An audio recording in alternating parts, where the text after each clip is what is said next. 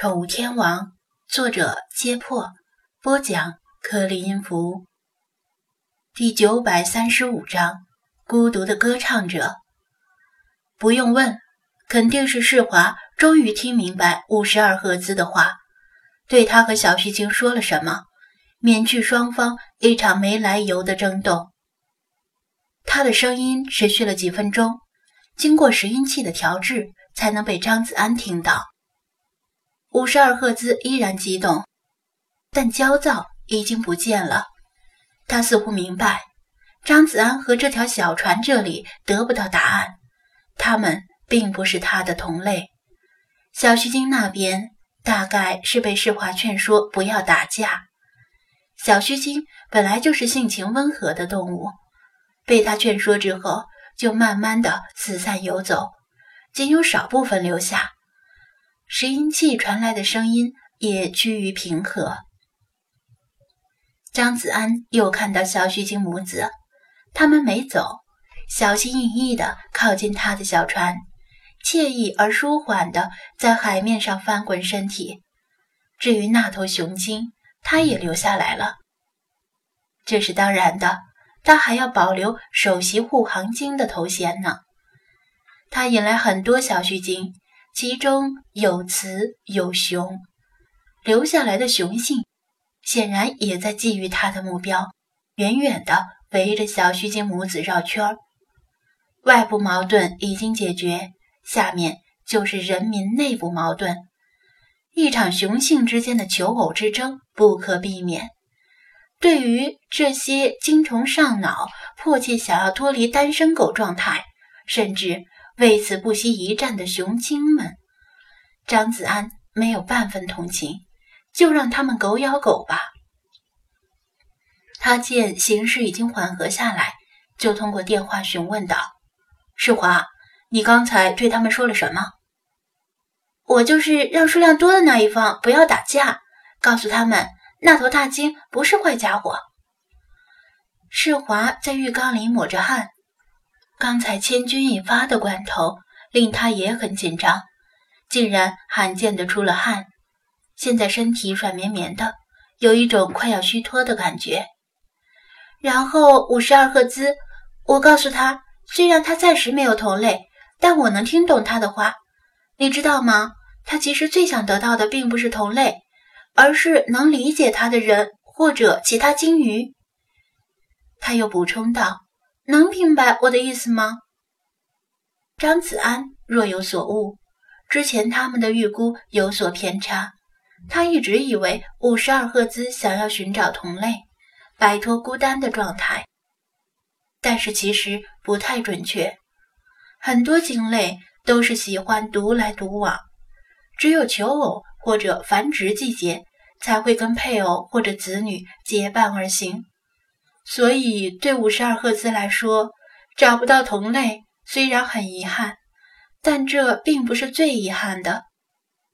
最遗憾的是，他没有知音，没有生物能够听懂他的声音，没有生物能够跟他交流。小须鲸也习惯独来独往，但他们孤独吗？不，他们随时可以和其他同类交流。祝孤生。没什么关系，没有配偶也无所谓。无论人类还是自然界，单身狗都多的是。但如果连朋友、敌人，甚至交流的对象都没有，那就很可怕了。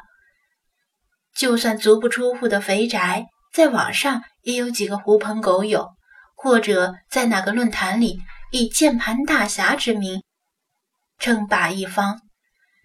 用唾沫和用不完的时间淹没一切持意义的对手。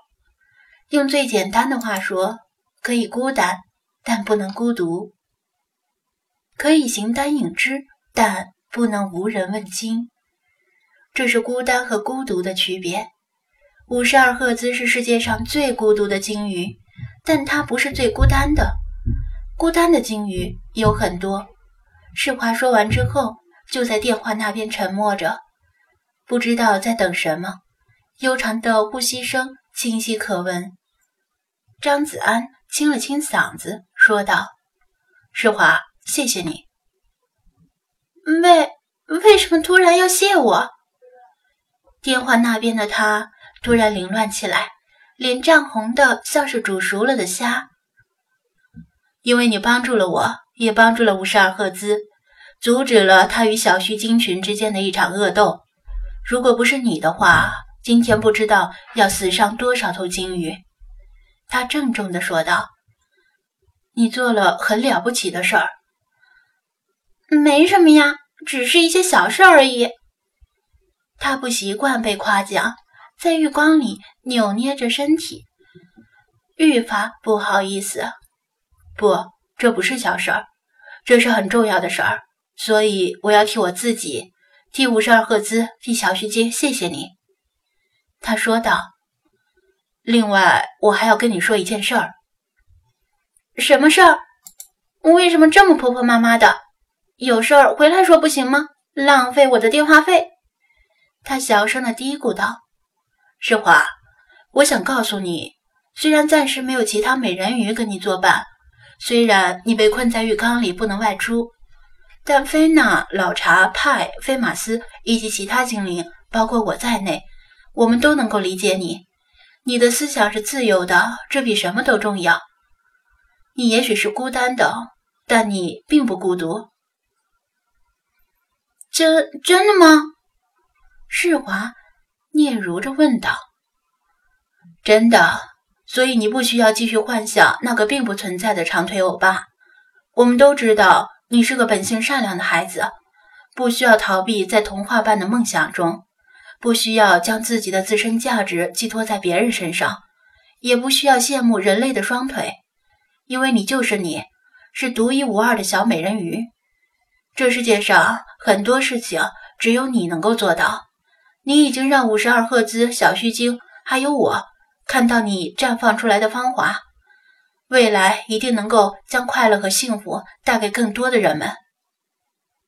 沉默良久之后，世华突然泣不成声：“谢谢，谢谢你们。”张子安也不太好意思说这些，但世华的成长和努力，他是看在眼里的，他值得接受这些褒奖。毕竟，只有经常夸奖孩子，为孩子树立自信。孩子才会心理健康的成长。好了，那我就不浪费你的电话费了，回家再见。”他说道，然后挂断了电话，熄灭屏幕。然而，屏幕却又自动亮了起来。恭喜，您的美人鱼好感度已提升至友善，正在解锁真名。宠物属性：美人鱼，史诗传说集。不愿成龙稍委屈，偏来世间做神仙，惹得群林生奇思，纷纷来于半青眠。美人鱼的传说自古有之，但多以邪恶的海妖形象出现在世人面前，用美色和声音魅惑众生。在这些传说中，美人鱼的共同形象是极度美丽，声音柔美至极。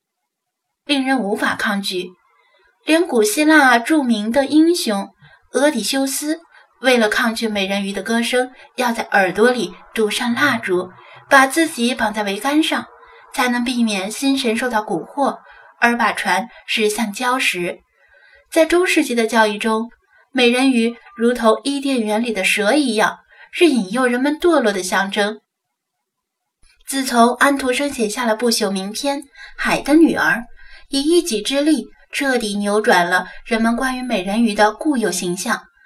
在安徒生的笔下，小美人鱼外表美丽，声音动听，拥有完美的外貌，却对心爱之人求之不得。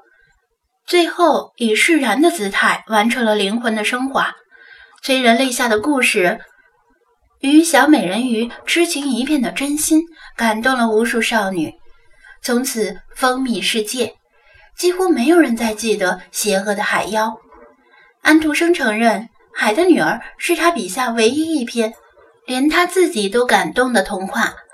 后来，在相隔不远的时期，另一位伟大的作家与艺术家王尔德，以渔夫和他的灵魂进一步完善了美人鱼的形象，并且赋予美人鱼以歌声吸引鱼群的能力。只是海的女儿珠玉在前，王尔德的这篇童话便稍显逊色。两位伟大的作家两篇不朽的童话，令美人鱼的故事尽人皆知，是无数少女童年时枕边不可或缺的读物。在巨大的信仰之力加持下，小美人鱼成为了世间的精灵，解锁真名安徒生·王尔德的至高幻想。张子安默默读完屏幕上闪动的字迹，再次熄灭屏幕，长长的呼吸几口新鲜的空气，心情也变得更加放松。小须鲸母子与冲锋艇旁嬉戏，几头雄性小须鲸在远处的海里拼搏得不亦乐乎。五十二赫兹在他盯着屏幕的时候已经离开了，不过他知道他一定还会回来。这里有理解他的小美人鱼。之前的紧张令他格外疲惫，伸弱的懒腰瘫倒在船底，仰望着天空，看着洁白的海鸟于头顶飞过。它们张着翅膀，乘着热气流自由翱翔，像是静止在空气里一样。困扰他很久的一个问题终于得到解答。为何日华的形象与安徒生童话里的形象并不完全相符？为何他拥有召唤海洋生物的能力？因为他是安徒生与王尔德以及无数的神话传说共同创造出来的。好了，回家吧。他与小须鲸母子挥手告别，启动马达向岸边的方向驶去。